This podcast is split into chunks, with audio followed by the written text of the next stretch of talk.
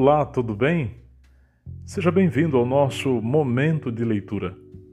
Eu sou o pastor Wenderson Loureiro e este é um podcast produzido para abençoar tua vida. Sonho em ver o povo de Deus reavivado até a volta de Jesus Cristo, o nosso Senhor.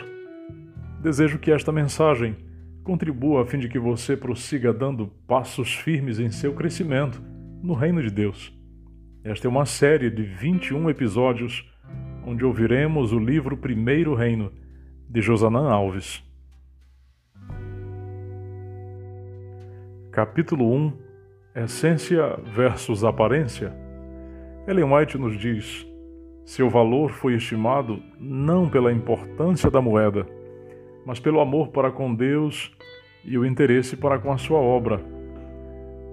Roberto Chiniachiki também diz: em um mundo no qual o dinheiro é mais valorizado que os sentimentos, a aparência também acaba sendo mais importante que a essência. Imagine-se no tempo de Jesus, indo levar uma oferta ao templo. A gloriosa construção, com toda a beleza e história, era capaz de impressionar cada adorador, mesmo os que já haviam feito esse trajeto várias vezes. Antes de ter acesso ao templo, você teria que se dirigir aos tanques de purificação na parte externa do templo e lavar-se neles para em seguida atravessar todo o pátio dos gentios e entrar pela porta formosa que dava acesso ao pátio das mulheres judias. Esse pátio era o lugar em que as mulheres e os homens poderiam ficar, mas nesse lugar também ficavam treze receptáculos de bronze, uma espécie de cofre o gasofilácio, em forma de trombeta, onde os adoradores poderiam colocar sua contribuição para o funcionamento do templo. Cada receptáculo estava marcado com letras do alfabeto hebraico para que as pessoas pudessem saber especificamente a que uso se destinava o dinheiro.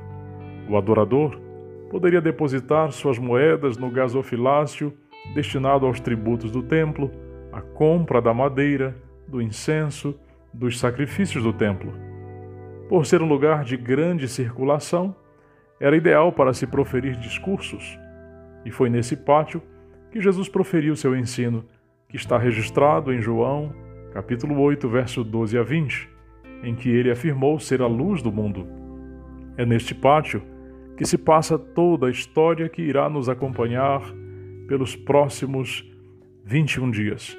O texto de Marcos, capítulo 12, verso 41, diz que naquele dia Jesus não estava fazendo um discurso, mas apenas observando como o povo lançava ali o dinheiro.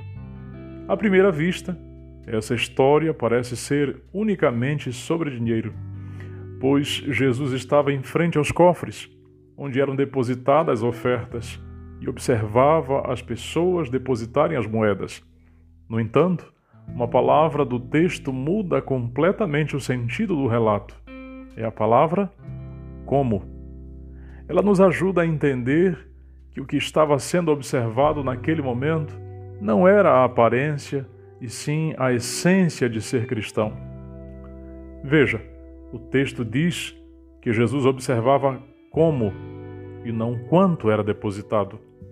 Jesus estava mais interessado no como que reflete a essência do coração do que no quanto, que revela a aparência do esforço próprio.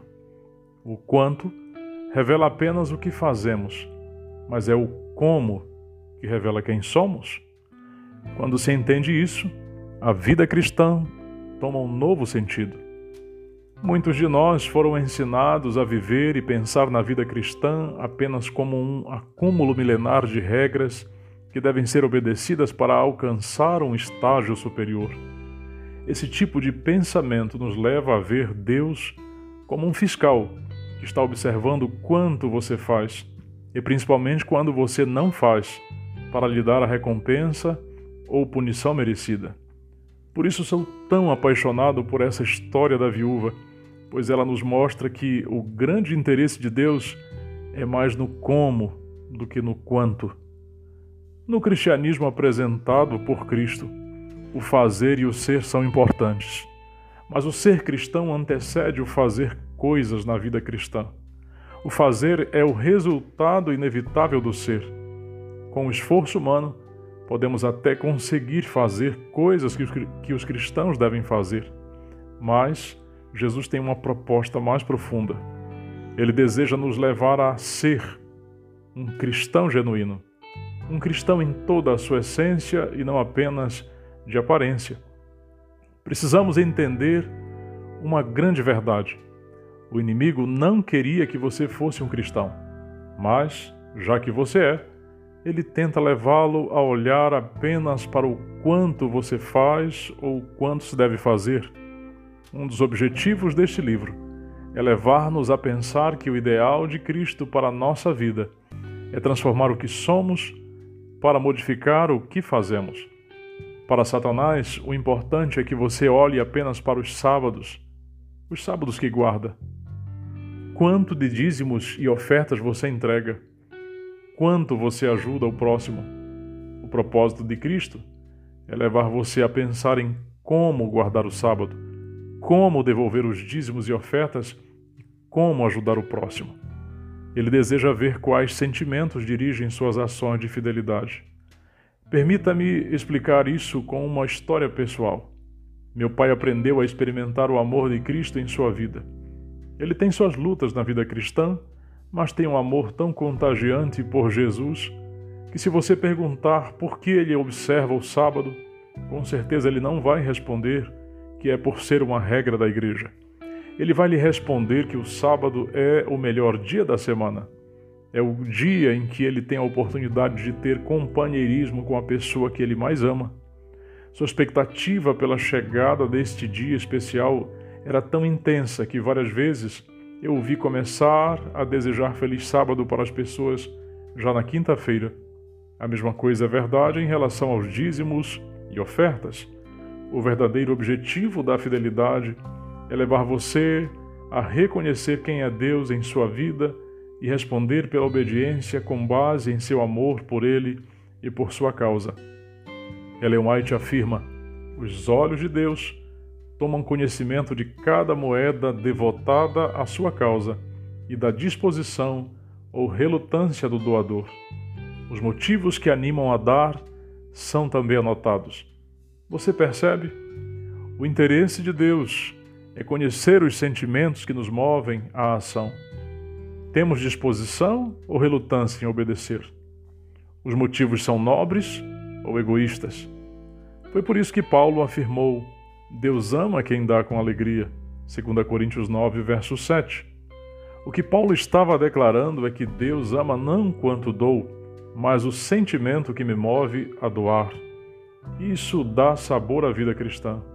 Alguém disse certa vez que ser cristão tem gosto, e o gosto é bom. Durante seu ministério, Jesus combateu com muita força a religião de aparência. Quando ele disse que os religiosos de sua época eram como sepulcros pintados de cal por fora, mas cheios de podridão por dentro, segundo Mateus 23, 27, quando ele disse aos que se autoproclamavam salvos por suas boas obras, ele dizia: Em verdade lhes digo que os publicanos e as prostitutas estão entrando no reino de Deus primeiro que vocês. Mateus 21, 31. Você imagina o que significou para os líderes religiosos da época ouvirem isso?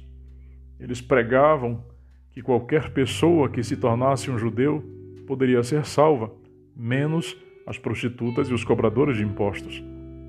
E foi exatamente a esses que Jesus buscou para a salvação.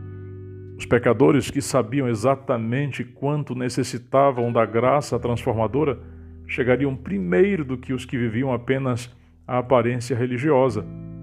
Para mim, a declaração mais forte está em Mateus capítulo 7, 21, na qual Jesus afirma que nem todo o que me diz Senhor, Senhor entrará no reino dos céus, mas aquele que faz a vontade de meu Pai que está nos céus e continua as acusações até terminar com o decisivo: Afastem-se de mim, vocês que praticam o mal. Este texto é impressionante e me faz pensar que em nenhum lugar da Bíblia é relatado que os ímpios irão questionar porque serão destru destruídos. Os habitantes de Sodoma e Gomorra não irão questionar. Os que foram destruídos no dilúvio também não irão questionar.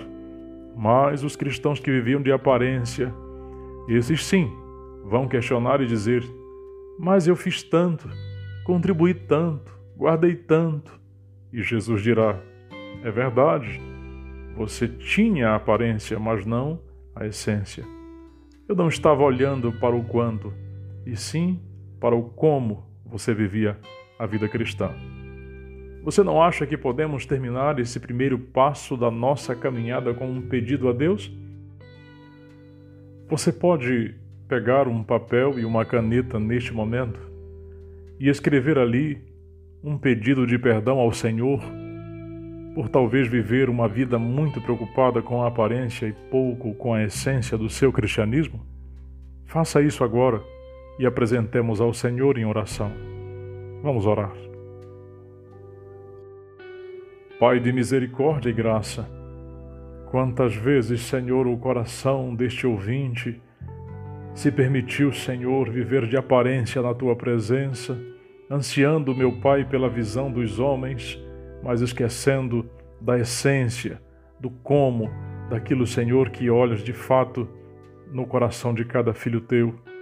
Pai querido, pedimos perdão, pedimos conversão e libertação deste mal que está arraigado muitas vezes em nosso coração, em nome do Senhor Jesus.